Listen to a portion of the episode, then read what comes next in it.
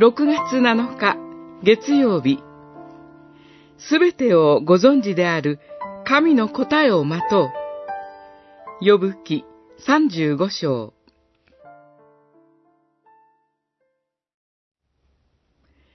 あなたは神を見ることができないというが、あなたの訴えは見前にある。あなたは神を待つべきなのだ。35章14節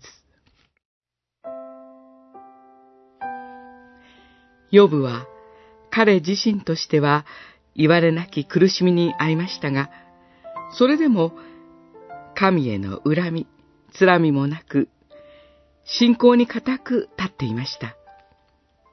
しかし、彼を慰めようとやってきた三人の友人と対話していく中で、その影響を受けてか、正しい考え方の道筋から逸れていくようになりました。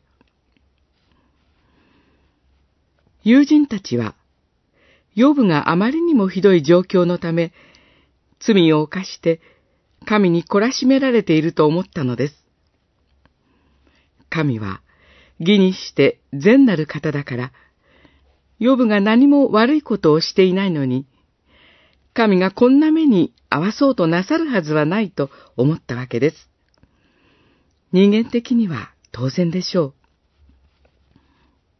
しかし、エリフは、ヨブを正しい考え方と姿勢に引き戻すべく、ヨブに助言します。神は、ヨブの苦難をご存知である。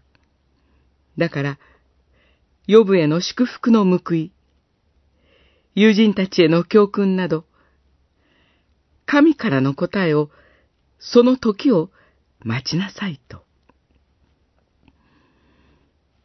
私たちの姿勢、態度もこうあるべきです。